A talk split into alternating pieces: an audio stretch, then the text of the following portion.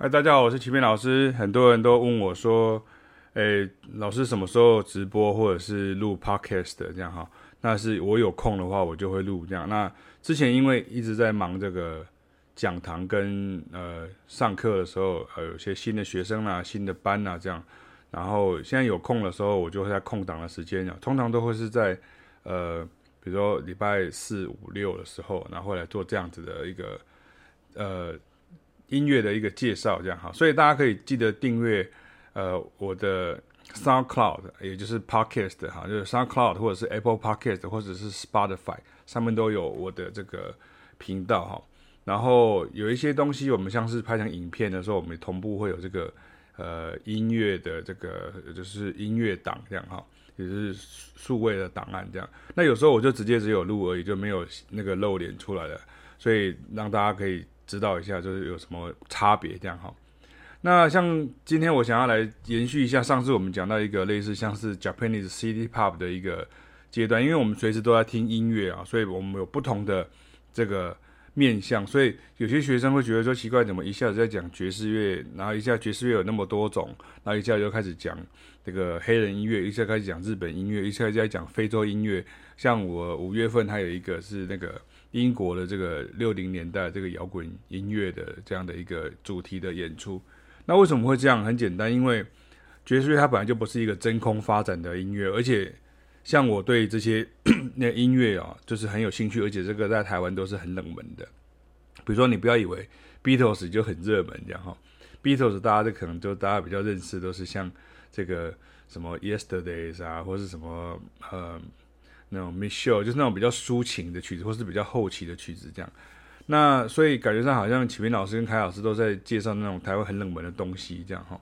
对，可是换过来讲，就是表示如果你真的想要学到这些东西，或者是像音乐的基本的这些概念的时候，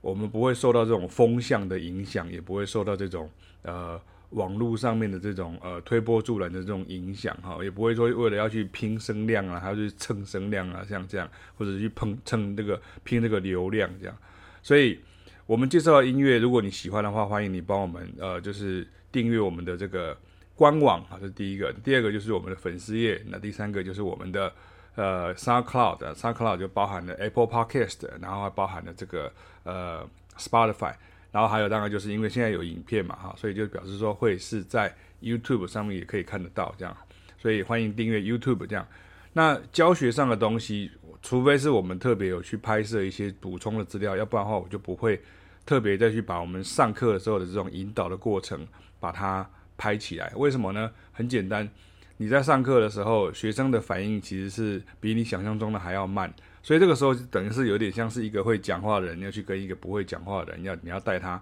怎么样去做，所以这也就是为什么我们鼓励大家的原因，就是说如果你真的想要学好这个东西的时候，你要来上课的原因，为什么？因为你光只是看影片的时候，现在很多人都是因为看习惯了网红的影片呢，或者是看这种 YouTube 的影片，或者是他认为说他自己查资料他就会了这样哈，可是这是不可能的事情，很多人他查资料他其实是查错的哈。当然也是跟大家特别讲一下，就是说，